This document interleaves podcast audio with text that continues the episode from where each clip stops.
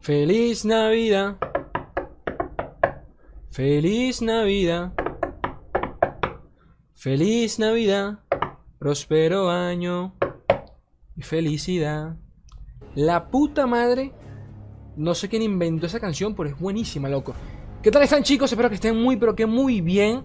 Eh, ya se los, había dicho por las redes sociales. Les, les mandé un post por allí en Twitter, en Facebook también, en YouTube. Y nada, chicos, quería, quería deseárselos por acá eh, en persona, ¿no? En video. Espero que hayan pasado un muy pero que muy lindo 24 de diciembre, eh, rodeados pues de su familia, de sus amigos, de la gente que los quiere y que los adora de verdad. Este, y no importa tampoco si la pasaron solitos, no tiene nada, chicos. Este, decirles que realmente desde, desde mi corazón, decirles que realmente los quiero. No nos conocemos en persona, pero los leo, llevo meses leyéndolos, así que creo que es inevitable que de, forma pues eh, inherente ¿no? Se, se, se, desarrolle una especie de vínculo virtual entre nosotros que sea ficticio no yo lo siento y con que yo lo sienta para mí es real. Y espero que ustedes lo sientan igual. Basta de cursilería la puta madre Slay que me pongo goloso ¿Cuál es el video de hoy? Hoy tenemos unas charlitas Runaterra, espero que bastante cortas, porque no hay mucho que hablar, pero dije, mira, cositas de desarrolladores. A mí me encanta cuando un desarrollador, cuando un desarrollador habla de, lore. Y dije, no me voy a perder la chance, así que vamos a hacerlo. Eh, el, último, el último charla Runaterra que les traje fue con el señor Chong Main, no Chong Main, no, con Steve Rubin.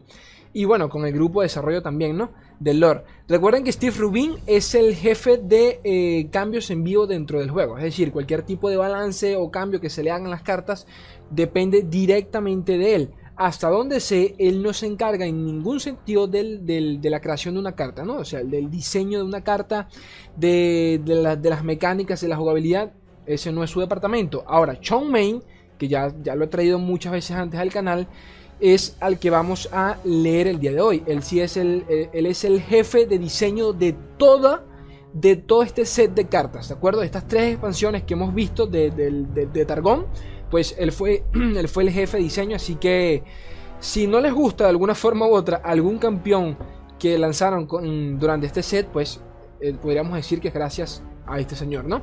Este, igualmente lo bueno de toda esta expansión también se debe a él, así que eh, nada, el repaso que vamos a ver hoy fue un podcast al cual él asistió y lo entrevistaron un poquito, ¿no? Les preguntaron cositas sobre el juego, a futuro y todo el tema. Y bueno, es como un repaso de, de, qué tal ha sido el rendimiento de Víctor, de Zoe, el detrás de todo eso, cómo fue la creación de esos campeones, cuáles, fue, cuáles fueron sus ideas a la hora de crearlos y qué más. Y nada chicos, recuerden que en la descripción tienen a la página el artículo original y el podcast al cual él fue eh, se llama por acá, eh, Twins, eh, Twin Suns. Sí, Twin Suns. Que por cierto, como cosa curiosa, si no me equivoco, también he jugado con ellos en Ranked. Si no me equivoco. Suben guías y todo el tema. Tienen un podcast bastante, bastante bonito en, en inglés. Y como siempre, recomiendo el contenido original, ¿no? Así que nada, vamos allá. Comenzamos con esto y lo primero que, eh, menciona el, papito Sean Main es, bueno, las nuevas cartas, especialmente el temita de KDA. Nuevamente, la última vez que retocamos este tema fue de parte del señor Steve Rubin, esta vez de, eh, directamente de, Sean, ¿no? Sean comenta, eh, empieza diciendo que él no fue el encargado en su totalidad del diseño de las cartas KDA, pero que bueno, que se siente bastante contento con el desempeño de, de las cartas KDA ya que eh, recuerden que las KDA fueron una especie de sorpresa, literalmente en todo sentido. Creo que ninguno esperaba una carta de, para, para, ese, entonces, ¿no?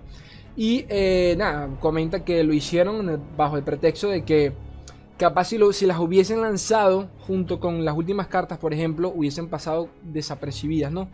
¿Quién sabe? Es curioso porque cuando se lanzaron las cartas KDA, el temita del mazo que conocemos hoy en día de Go Hard no, no se hizo popular, sino fue hasta como después de una o dos semanas de lanzamiento de ese parche. Que por eso, esto lo comenté yo en el último, en el último, en el último repaso del meta, en el video que hice del repaso del meta. Y es que hay que dejar que el meta se sienta un poco, de alguna forma u otra hay que esperar a que se sienta, porque siempre suelen salir variantes de mazos, unas locuras que nadie espera aproximadamente después de una semana de lanzamiento de, algunas cartas nuevas o después de dos semanas y salen unas locuras que nadie espera. Entonces a veces es sencillamente cuestión de esperar a ver qué se inventa la gente. El caso es que, bueno, eso, comenta también de que está consciente sobre el temita de, eh, del Go Hard específicamente y pues, que, y pues que sí, que al parecer está un poquito muy... Se siente un poquito tóxica la mecánica, quién sabe. Ya yo he comentado aquí mi opinión del Go Hard. Realmente no creo que sea una carta que hacerle un cambio a esta carta es matar el arquetipo en su, totalidad. cambiarle cualquier cosa, por ahí siempre, la respuesta que siempre recibo, y bueno, creo yo, creo yo que, es la más lógica, es que, ok, eh, si mato a la unidad que el Gohar está seleccionando, listo, se cancela el efecto de la carta. Sí, pero si haces eso, automáticamente matas la carta. Entonces armarte un mazo alrededor de Gohar ya no sería para nada viable. ¿Saben a lo que me refiero? Pero bueno, también, también sé lo que es tener enfrente al Gohar y me quiero morir, ¿no? Pero bueno, este, ¿qué más comenta por acá? Este, también está consciente sobre que hay jugadores que no le gustó el tema de la mecánica del K-pop en, combinación con la mecánica de Runaterra.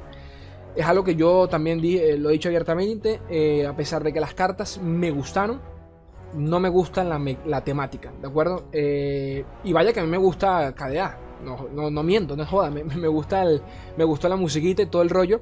Pero no me gusta que me metan esa temática del multiverso en lore. Y bueno, él comenta que todavía están trabajando en ello, a ver cómo lo exploran a futuro. Recuerden que esto es una idea que el equipo ha estado desarrollando desde, bueno, desde el comienzo del juego. Eh, yo mismo les traje videos hablando sobre el multiverso de, del League of Legends y cómo lo quieren implementar en lore. Este, para ese entonces no sabíamos nada de KDA. KDA fue como el, el, el primer abrebocas ¿no? a esto. Eh, Quisiera que lo hicieran sencillamente como skins, tan simple como eso. Dame una skin de una carta, no sé, sácame un evento y ponme a Johnny versión de Lolo, qué sé yo, estoy lanzando aquí aventuras, ¿no? Eh, ideas, ponme a, Yasuo, Yasuo, qué sé yo, Yasuo, eh, ¿cuál se llama la de Yasuo, loco? Este, True Damage, por ejemplo, o Yasuo Proyecto, pónmelo pero, pero con un evento de proyectos, ¿me entiendes? No me lo pongas como la carta original, porque me saca mucho de onda, pero bueno, es mi opinión. ¿Qué más me dice por acá? Este, ¿qué más? ¿Qué más por acá? Creo que, creo que más nada con el tema de, las cartillas KDA. Que bueno, eso, está consciente de que la gente no le ha gustado un poquito el temita del capó, pero que bueno, este, van a seguir explorando en un futuro a ver cómo, cómo abordan ese tema, ¿no? Continuamos y pasamos al, detrás del desarrollo de Victor y de, todas sus mecánicas. Y esto me parece bastante curioso, porque me hizo pensar de nuevo en Jonia y en cómo, cómo hacer que de alguna forma u otra eh, arquetipos basados en, campeones, como lo pueden ser eh, los mazos de Heimerdinger, los mazos de Vi, bueno, Vi pasa a ser siempre un soporte de alguna forma u otra, es como un, es como un finisher, ¿no? Pero bueno, mazos como Victor, como, como Heimerdinger, que realmente comparten una especie de jugabilidad en donde eh, sacas value del, campeón. El campeón Heimerdinger es una mierda. O sea, el campeón como tal es una mierda. Igual pasa con Victor. Victor como tal es una mierda. Pero el value se le saca a medida que se desarrolla la partida. Igual con Heimerdinger. Entonces, me puse a pensar, coño, Qué hecho, o sea, qué increíble como estos campeones me parecen buenísimos. O sea, me parece que la mecánica es buenísima, pero que le cuesta bastante sacarle provecho porque cualquier cosa los, te los baja.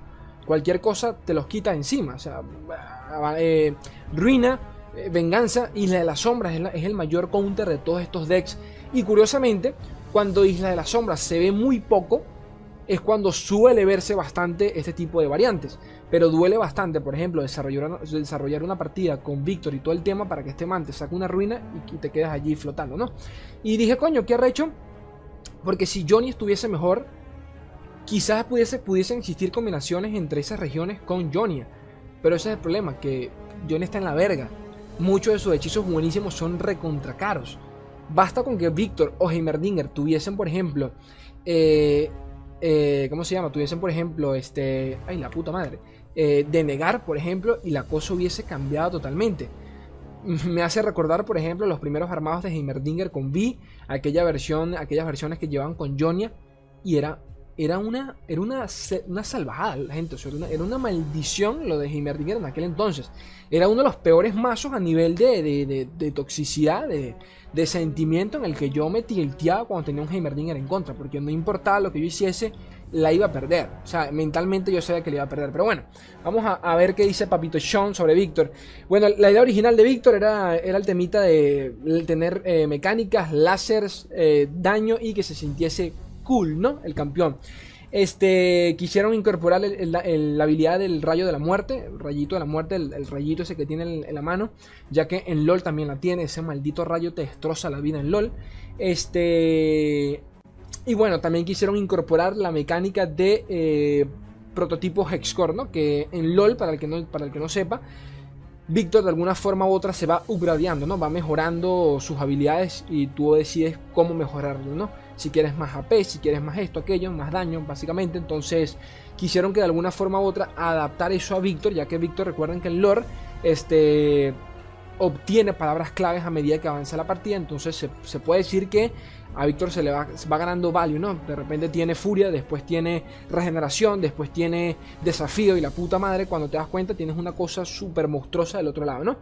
Este, se sintieron inspirados también en el rol de, de inventor que tiene Víctor, pero querían diferenciarlo específicamente de Papito Himmerdinger, ya que ambos comparten esa temática de, que, bueno, somos inventores locos, pero Himmerdinger es más del lado inventor buena gente, ¿no? El, inventor que quiero tener de amigos, eh, Víctor no, Víctor ya es el, man que se, le da un poco la cabeza. En algún momento evaluaron hacer Hexcore Upgrade, que es la, pasiva esta de Víctor, la habilidad de Víctor, eh, evaluaron implementarla como un hito, como una landmark, ¿no? Como un hito. Este, en donde ronda tras ronda, pues Víctor ganase una, una palabra clave. Es lo que comenta acá. No sé exactamente cómo hubiese funcionado eso. Es decir, un, hito exclusivamente para un campeón. Yo eso no lo veo muy viable que digamos, pero bueno, quién sabe si funcionase con cualquier carta sobre la mesa, qué sé yo. El caso es que eh, terminaron abandonando la idea porque en algún momento del desarrollo pues se sintió como, como, muy parecido al tema de los de, convocar, ¿no? De, las gemas de convocar en donde eh, lanzas una carta para convocar y luego bajar esa, ese celestial, ¿no? Sintieron que la idea era muy parecida. Originalmente el bot balístico también fue una carta de coste más alto, ¿de acuerdo? Según lo que comenta Papito Sean. Eh, la compara también con la... ¿Cómo se llama esta? Mimic, Mimic eh. ¿Cómo se llama en español? Mima... Mímica mecanizada, no, recuerdo el nombre en español. Bueno, la chica esta que, que, obtiene palabras claves cada vez que ataca. El caso es que el bot balístico quisieron hacer algo parecido en el tema del coste de la carta. Eh, pero que bueno, la fueron, fueron trabajando hasta que quedó como quedó. También hace mención a eh, la habilidad, eh, el hechizo este coste 2, que ya lo, ya lo mencioné en su momento. Y que me pareció increíble porque este hechizo es buenísimo. La verdad es que sí, es un hechizo muy bueno. Coste 2. Escoges un seguidor. Un seguidor cualquiera. Coges un seguidor y creas una copia de esa carta en tu mano. Más uno y uno con más uno y uno, ¿de acuerdo? O sea, la puta madre, hechizo Rafa, a coste 2, una copia de la carta, de cualquier carta que tengan, que tengan en el tablero, y de paso la bufeo, ¿qué me estás contando? Entonces, él, la compara con Blood for Blood, sangre por sangre, por sangre, por sangre, esta, esta carta que literalmente está en el olvido, es una de las peores cartas que podemos evaluar en el juego, eh, de Noxus, en donde... Primero es un hechizo, es un hechizo rápido, ojo, hechizo rápido no es ráfaga, es hechizo rápido, Coste 2 que le inflige uno de daño a un seguidor. A un seguidor. Y si este, y si este sobrevive, solo si sobrevive, creas una copia de esa carta en tu mano.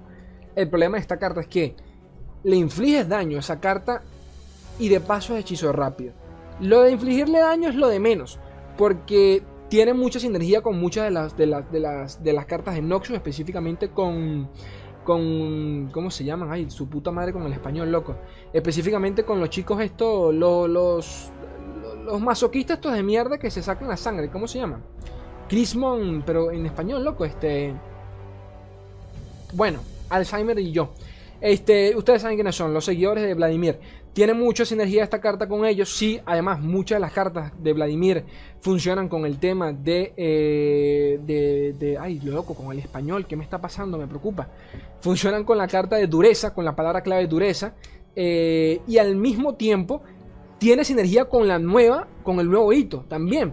pero la verdad es que la carta es una mierda, solo por ser un hechizo rápido. Entonces, bueno, él dice que eh, no es muy justo comprar esas cartas viejas con las nuevas, ya que, bueno, en aquel entonces se tenían otras ideas y, bueno, tiene sentido, ¿no? ¿Quién, quién, sabe qué estaba pensando el equipo de desarrollo para aquel entonces?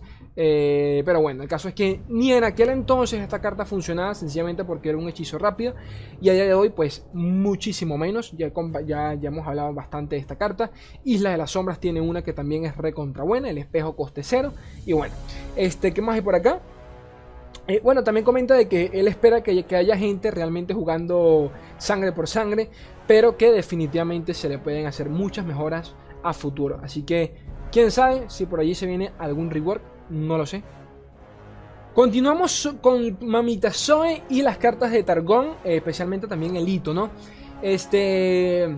Antes de hablar con Zoe, porque bueno, aquí primeramente lo que comenta Papito Sean es que quisieron eh, el, coste de maná de Zoe subió y bajó durante el proceso de, desarrollo del campeón hasta que finalmente pues la dejaron a coste 1 de maná. También considera que bueno mucha gente este cómo se dice este subestima bastante a Zoe de acuerdo él, confía bastante en el tema del, del value que genera Zoe en el juego. Y es cierto yo fui el primero que, que, lo comenté, dije, coño, me parece bastante complicada de hacerla evolucionar. Pero el tema es, eh, yo creo que él no lo pudo haber dicho mejor. El value que se le saca a Zoe, eso es una carta coste 1. Es una carta coste 1 que si no te la quitas encima antes de tiempo, GG well play. Ahí no hay, ahí no hay nada que hacer.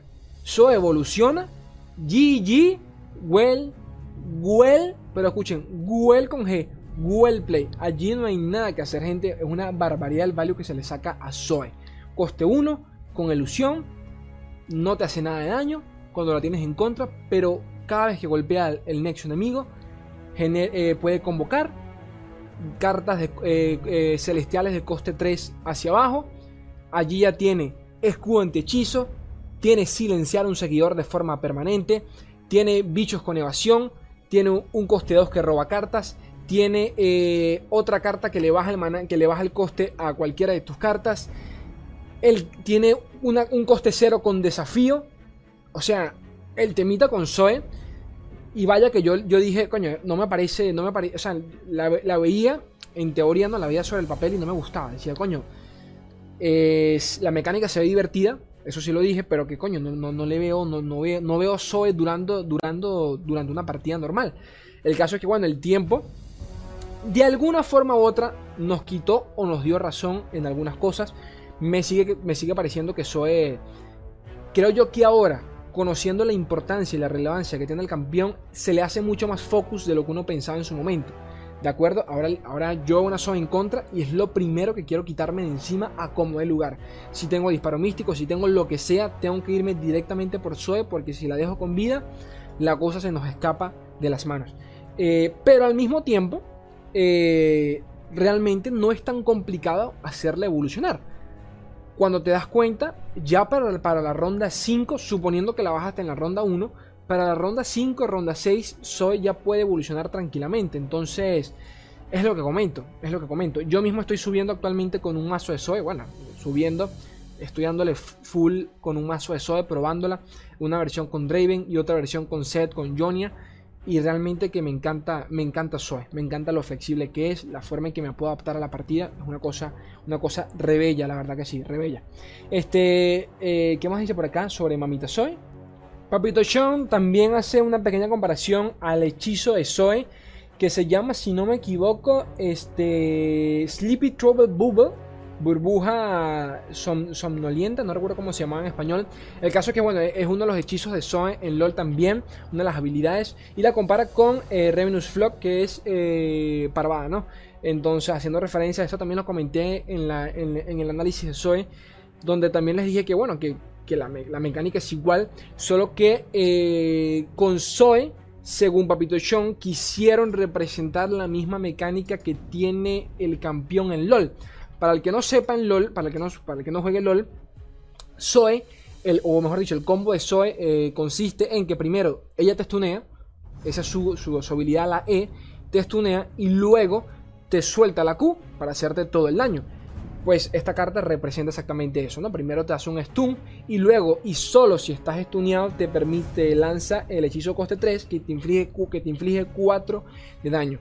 Él hace, hace, esa pequeña comparación para que entiendan de por, qué, de por qué la carta funciona así en comparación con Revenus Flock, pero bueno, a mí ni que me la vendas como me la vendas, Parvada me sigue pareciendo una barbaridad de carta, una cosa que no tiene ni sentido, pero bueno, es lo que hay.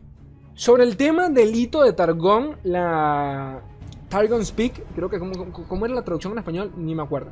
El hito de Targon, eh, ellos lo consideran realmente balanceado. Esto es curioso porque por allí, recuerdo en su momento cuando lo comenté, muchos me dijeron, no, Slay, pero que ese hito buenísimo. Otros todo lo contrario, este, algunos les preocupaba. Hombre, yo les dije que ese hito es el RNG hecho carta. Puedes terminar ganando en ronda 6 por ese hito, como puedes terminar perdiendo precisamente por ese hito. Yo nunca lo he utilizado, no les miento, no he jugado ni una sola partida con ese hito, pero lo he tenido en contra muchísimas veces y he terminado ganando también gracias a ese hito. Así que eh, obviamente que eh, se le saca mucho más ventaja. el, jugador que lleva el hito se podría pensar que le saca mucha más ventaja porque, coño, obviamente que él tiene un mazo diseñado alrededor de ese hito. Así que en el peor de los casos también debería serle beneficioso para él. Pero te das cuenta que tampoco es tan así. Eh, cuando suelo enfrentarme a ese hito, me doy cuenta, me doy cuenta, no, realmente se juega así. El mulligan con ese hito es el mulligan con ese mazo es básicamente botar toda mierda que no sea el hito. Quieres buscar el hito como el lugar pasa algo parecido con el hito de la gran plaza de Demacia. Entonces, cuando hacen eso, me doy cuenta de que si tú vas con agro, los manes desechan eh, las avalanchas, las ruinas, toda esta mierda. Eh, las avalanchas, las ruinas no, las avalanchas. Entonces me doy cuenta de que, me, de que puedo jugar mucho más agresivo de lo que normalmente lo haría. O mejor dicho, puedo jugar mucho más tranquilo de lo que normalmente lo haría. Cuando sé que tengo una avalancha encima, juego demasiado precavido eh, intento atacar abiertamente siempre que puedo para no darle chance que me borre toda la mesa con una avalancha.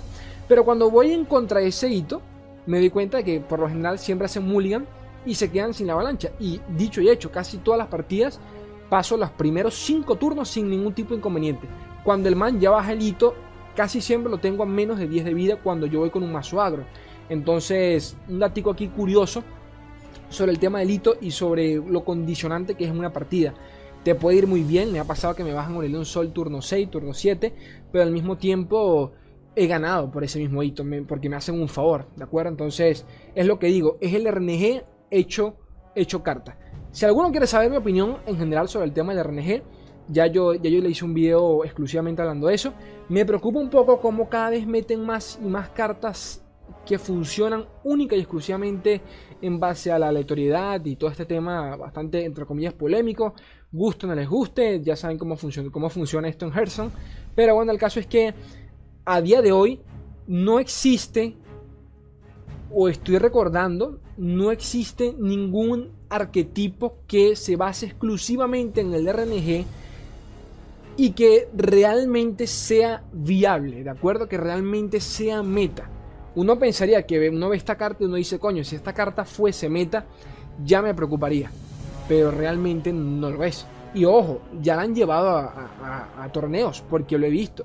Yo, ustedes saben que yo sigo mucho los torneitos, veo los mazos que ellos, con los que ellos compiten, y lo he visto un par de veces, me sorprende bastante. Y la han llevado. Pero al día de hoy no es una carta, o sea, no es un arquetipo que, que represente ni siquiera, que ni siquiera es un tier A, ¿de acuerdo? Ni siquiera un tier B. Entonces, nada, te los digo aquí como, como mera curiosidad, Para, para saber qué, qué, opinan ustedes también del tema del, del, Target Speak.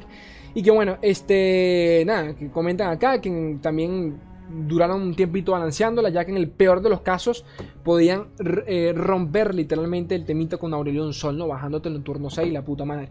Este. Otra de las cartas que también cambió eh, significativamente su, eh, la carta en sí fue Moonlight Affliction, que es el... Básicamente es el, silencio coste 5 que lanzaron durante la última expansión. Silencia dos enemigos durante esta ronda. Si tienes anochecer, no pueden bloquear durante esta ronda. O sea, básicamente es como si también fuese un como si también fuese un aturdimiento. Para que entiendan, ¿no? Una cosa re loca.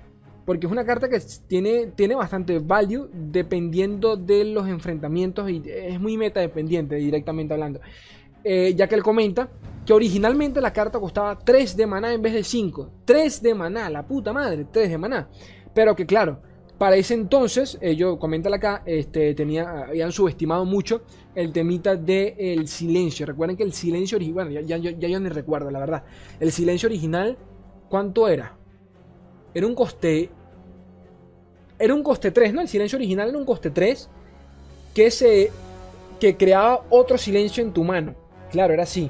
Creo que era coste 3. Me disculparán, pero no recuerdo muy bien. El caso es que podías silenciar una infinidad. Podías silenciar toda la mesa cuando querías. Eh, obviamente que, bueno, al, ver que la cosa no funcionó muy bien, que, que no fue recibida para nada bien, pues ahora han cambiado la mecánica un poquito y ahora tenemos acá a Moonlight. Sinceramente, y no exagero, yo solo he visto, si no me equivoco, una sola vez en partida esta carta. Una sola vez la he visto en partida. Así que yo la veo totalmente meta dependiente porque para hacer un coste 5, por más que sea ráfaga está bien, pero para hacer un coste 5 cuesta mucho sacarle provecho cuando, cuando el silencio es más justo y preciso, ¿no?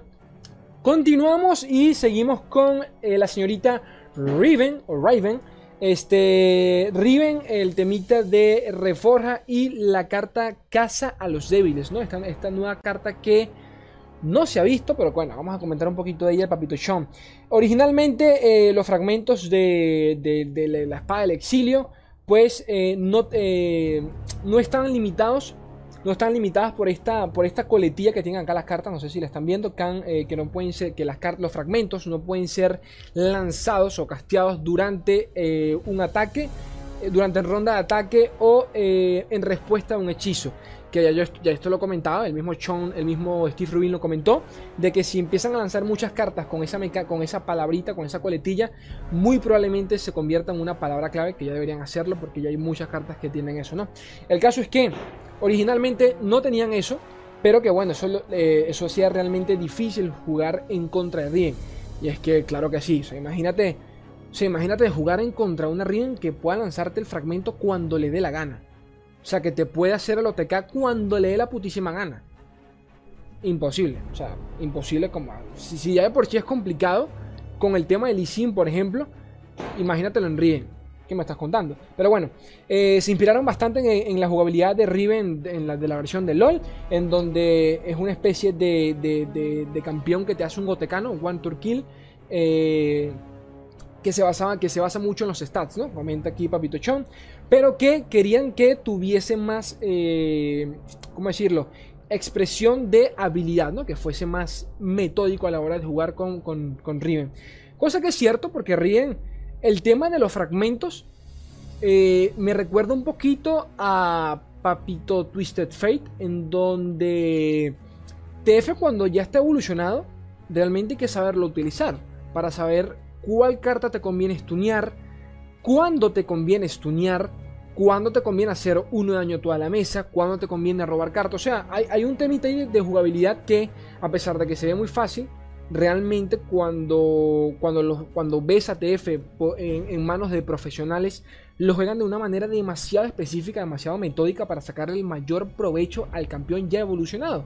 Y eh, me parece que Riven es un poco, va un poco de la mano con ese temita sobre el tema de los fragmentos y de cuándo saber utilizarlo, cuándo utilizar ataque rápido, cuándo vale la pena guardarse el abrumar y todo el rollo, no solo por Lee porque Riven por sí sola realmente funciona bien. Pasa que bueno, el meta no le ha beneficiado, ya, esto lo hemos hablado, y a día de hoy pues hasta el propio Draven, hasta el propio Draven se, te, sale mucho mejor que Riven, por ejemplo. Pero a mí Riven me parece a mí me encanta el campeón como tal, me fascina. Siempre que puedo meterla en, alguna combinación, pues lo hago. Este, por último, tenemos por acá el temita de Hunt the Weak, eh, Caza a los Débiles. Esta carta que están viendo acá fue una de las últimas cartas lanzadas en la expansión eh, del, de la creación cósmica, la última que tuvimos. Y es curioso porque cuando la vi, eh, no tiene sentido. La carta no tiene sentido porque no, no entra en ningún tipo, no entra en ningún arquetipo y más para la región en la que está, que es Noxus. Y tú dirías, coño, pero esto no va con Noxus. ¿Sabes a lo que me refiero? Esto no, esto no va con Noxus. Tu oponente descarta al seguidor más débil de su mano. De acuerdo al seguidor más débil de su mano. Ya ni siquiera es, ya ni siquiera es campeón. Es el seguidor más débil de su mano. Comenta acá Papito Chon de que eh, estaban demasiado cautelosos con la carta en sí, ya que podía ser muy, muy disruptiva. Eh, pues ya que básicamente, pues, que te quiten una de tus cartas, ¿qué me estás contando? O sea, si ya se siente tóxico, si ya se siente el asco, que te roben unas cartas, chicos, pasa que algunos de ustedes son, algunos de ustedes son nuevos en el juego, pero yo sé que la gran mayoría sí, eh, está en el canal o directamente eh, juega desde, desde que se hizo meta aquella versión de el temita de pillaje con, con, la mecánica de hurtar, ¿de acuerdo? Con TF, en donde te robaban toda la, todo el mazo. Y no había cosa más frustrante hasta el día de hoy que perder con una de tus propias cartas. Ser horrible. Ser horrible. Era una cosa que ya tú decías, marico, no, ya, ya no quiero jugar esta vez. O sea, en serio, decías, ya no quiero jugar esta partida. O sea, tenías la partida controlada y perdías por una de tus propias cartas. O sea, quiero que entiendan eso. Ahora imagínate que una mecánica de este estilo, en donde el man te descarta una, uno de tus seguidores que puede ser necesario para defenderte o era el justo que necesitabas para cerrar la partida. Dos de maná, hechizo lento. Lo de hechizo lento es lo de menos, porque no hay forma alguna de parar esa mecánica como tal. Obviamente un denegar, pero ustedes me entienden el, el, denegar es lo de menos acá. El que sea lento es lo de menos acá. Eh, que pierdas una carta me parece bastante. Bastante peligroso. Y me hace pensar mucho. Lo pensé en su momento. Por uno de los comentarios que, me dejaron por allí en Facebook. Que leí en Facebook, mejor dicho. Donde decían, coño, esto, esto parece el arquetipo de algo más. Algo que no estamos viendo.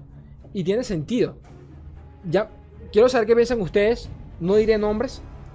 Pero cuando piensan en esta carta, no piensan en otro campeón, no piensan en alguna otra mecánica por allí. Piénsenlo por un segundo. ¿Qué campeón podría abusar de este tipo de mecánica que no, que no esté actualmente en, lore?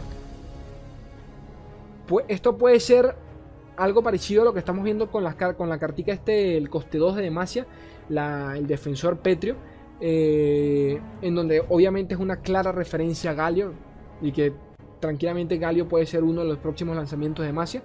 No lo sabemos, quizás esta carta venga a ser lo mismo. ¿Quién sabe?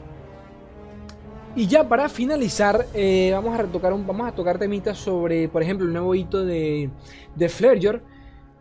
Que bueno, podríamos dar un ratico, un ratico de este hito, pero bueno sobre revivir viejos arquetipos. Bueno, básicamente este hito, bueno, estas cartas que estamos viendo acá hacen referencia a eso, ¿no?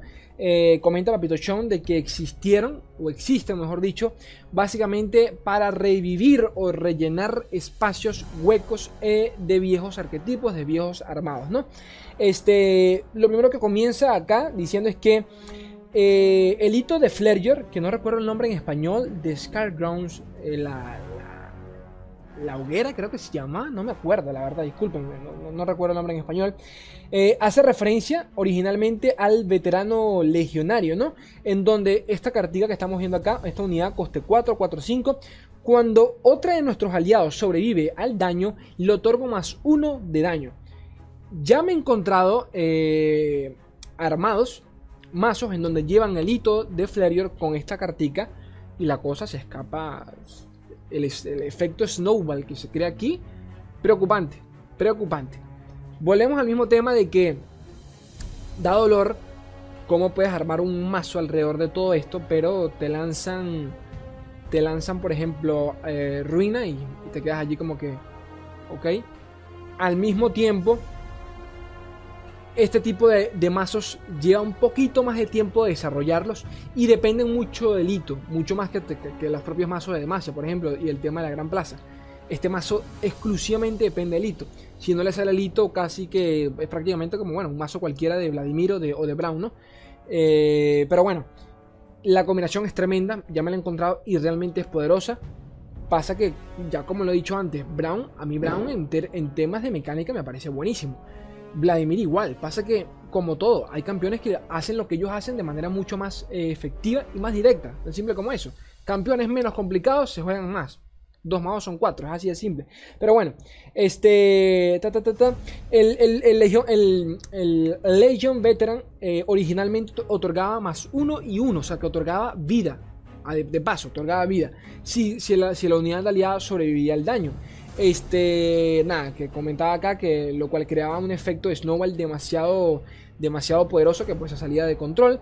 Entonces, eh, en vez de retocar la carta como tal, quisieron directamente crear un nuevo hito en base a lo que ya hacía de por sí esa carta. Entonces, si se ponen a pensar, la verdad es que sí, viendo al hito acá en cuestión y viendo al legionario, al, legionario veterano, pues son prácticamente como la misma carta.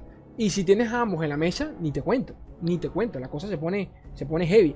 Entonces, para, para, para quitar el hecho de que te den vida, le otorgan dureza. ¿De acuerdo? Que si nos ponemos a pensar, a pensar de alguna forma u otra, yo creo que el tema dureza hubiese, sido mejor. Disculpen si escuchan cohetes o petardos, como quieran llamarles. Estamos en, en, Navidad. Pero bueno, el caso es que si se ponen a pensar, Fledger no, no, no le combina más el hecho de vida en vez de dureza. Y dureza no combina más con demacia en vez de vida como lo tiene la, la Gran Plaza. Ya que ese es uno de los temitas que ya hemos tocado. El tema de que la Gran Plaza te dé vida es lo que yo creo que a todos nos duele. Porque está bien, bájame todos mis bichos, mátalos, no pasa nada. Pero yo sé que tú vas a perder los tuyos, por lo menos. La gran plaza evita que eso pase. De paso, que me baja todos mis bichos, el hijo de puta todavía tiene vida para, para, seguir atacando. Entonces, coño de tu madre. Pero bueno, es una mera comparación aquí, un pequeño, pequeño paréntesis. Sobre los pseudo burst spells, hechizos, estos hechizos que ya les comenté, que tienen la coletilla abajo de que, como, como los fragmentos de Riven. Eh, pues mira, aquí, aquí Sean es más específico y comenta directamente que podrían hacer, podrían convertirlo en una nueva, en una nueva velocidad de, hechizo. Ya tenemos hechizo ráfaga, hechizo rápido, hechizo lento. Y yo creo que antes del ráfaga tendríamos este, que pues no sé qué nombre le pondrían, pero es, es un hechizo ráfaga, pero que, que te condiciona, ¿no? Que solo lo puedes usar eh, antes de un ataque o antes de que te lancen un hechizo. Entonces, bueno, que sí, que, eventualmente lo van a hacer, o sea que ya podríamos tomar esto como una confirmación, ya que anteriormente Papito, Papito Steve Rubin lo dijo sencillamente como si llegamos a lanzar más cartas de ese estilo, ¿no? Sobre Jonia, ojito a esto porque esto sí me interesa y nos interesa a todos. Este, sobre el tema de balancear regiones, específicamente a Jonia, comenta aquí Papito Sean. Cada región tiene, eh, ¿cómo decirlo? Tiene, tiene, tiene objetivos de balance individual, ¿de acuerdo? Tiene, su, tiene sus pros y sus contras, cada, cada, cada región pues tiene sus dificultades a la hora de balancearlas, esto ya lo he comentado, no es lo mismo por ejemplo balancear Demacia, en donde de por sí todas las cartas son simples, eh, son las cartas más eh, accesibles de utilizar, los stats son demasiado buenos, si una carta se sale de control, bueno, quítale vida o quítale daño y así lo vamos ajustando alrededor de las otras, pero eh, otras regiones en donde directamente funcionan con hechizos, con palabras claves, que, que, que que una depende de otra, es jodido balancear porque cuando eliminas o afectas una carta, automáticamente estás afectando todo un arquetipo, ¿de acuerdo? Y con arquetipo me refiero a campeones y toda mierda. Entonces eh, comenta que, bueno, Jonia es realmente difícil de balancear, ya que tiene, eh, las cartas son, son como muy complicadas, como por ejemplo Deny y Will of Ionia que es eh, Voluntad de Jonia y Denegar, aquí que se las muestro cuando cargue la mierda esta, Will of Jonia y Deny, en donde, bueno, eso, que son complicadas, básicamente por los que le comento, que esto lo he dicho mil veces, el tema de Yasuo, Yasuo es un diamante en bruto, me voy a morir, bueno, me moriré diciendo eso, Yasuo es un diamante en bruto, Yasuo eh, bueno, esto no, esto no lo digo yo, lo dijo el propio Steve Rubin. O sea, yo no estoy diciendo, no estoy diciendo nada nuevo. El propio Steve Rubin comenta que, coño, el tema de, los aturdimientos basta con que nos, nos, sobrepasemos un poco para que la cosa con Yasuo explote totalmente. Porque es verdad. El, tema, el tema del control que puede tener Yasuo en una partida es muy, pero que muy tremendo si no tienes cómo quitártelo encima. ¿De acuerdo? Entonces, eh, nada. Él comenta que, bueno, que a pesar de eso eh, él cree que, tienen las herramientas para, eh, para, balancear. la pregunta es cómo hacerlo, ¿no? Básicamente es lo que comenta Papito Sean. Muy probablemente Jonia esté entre los siguientes parches, entre los siguientes cambios de carta de, los siguientes parches. Esperemos que sí. Ustedes saben que yo amo a Jonia, realmente la adoro como región, como temática, ¿no? Me encanta. Y siempre que puedo jugar con Jonia, uno de mis mazos favoritos de toda la vida fue el de Yasuo con TF. Yasuo con TF. Ese mazo lo gocé como no tienen ni idea. Eh, lo llevé en, los primeros torneos en los que yo participaba, lo llevé. Ese mazo me, hizo ganar muchas partidas en aquellos torneos de la ESL en su momento. Y, nada, espero que realmente veamos Jonia muy próximamente de manera mucho más completa y más, más, más rígida, ¿no? Y ya para finalizar, me cago en todo, tenemos eh, un pequeño comentario que hace Papito Chon sobre Every Shade. Every Shade Stalker, que creo que es sombras al acecho, sombras acechantes, algo así era el temita en español, y comenta sobre el tema de los combos infinitos. Para el que no sepa un poquito sobre los combos infinitos acá en lore, pues nada, directamente el equipo de desarrollo odia los combos infinitos y siempre que pueden intentan nerfearlos de alguna forma u otra por el tema de que realmente frustrante, se vuelve tóxico, mucho más, más allá de que sea viable o no a nivel competitivo, es, frustrante. Mucha gente lo hace sencillamente por trolear. Han existido con anterioridad combos infinitos en lore, eh, más que nada por parte de Jonia. Por allí creo que también se puede hacer uno con Piltover y Sound, pero bueno, X. El caso es que él comenta que cartas como Overshade Stalker eh, no pueden crear copias exactas de ellas mismas exactamente para prevenir combos infinitos. ¿A qué me refiero con esto? Esta carta que están viendo acá, cuando tiene anochecer, crea una copia de mí en la mano, pero no crea una copia exacta de mí. No sé si me explico. Porque si de alguna forma u otra puedes hacer que esa carta valga cero y creas una copia de esa carta, la copia que tienes vale cero. Y si la bajas vale cero. Y, obviamente crea una copia de esa carta exacta y vuelve a costar cero. Y tiene, cuando te das cuenta, bajaste 5 esta carta, tienes 5 en la mano y todas valen cero y, te, una locura. Ya ustedes me entendieron, ¿no? bueno, espero que me hayan entendido. Este, bueno, aquí comenta, aquí comenta él que, ya que si logras hacer que cueste cero, eh, como una y creas una copia exacta de ella, pues se vuelve un caos total. Entonces, nada, un pequeño aquí comentario. Y poquito más. Creo que ya, ya acabamos con, el temita de, de, la, entrevista que le hicieron a Papito Sean. Aquí tienen abajito, se yo, esto, yo, yo esto siempre lo dejo en los comentarios eh, en los comentarios, en la descripción del video, tienen el podcast original, donde está Chon, lo hacen la entrevista y todo el tema. Y no sé cómo lo tomen ustedes, pero me da un poco de, de pena en... No sé cómo decirlo. Un poco de pena, no en un, no en un mal sentido, pero este video es de hace, este video es de hace, un, de hace un tiempo. Y el video apenas tiene 200, 200 visitas.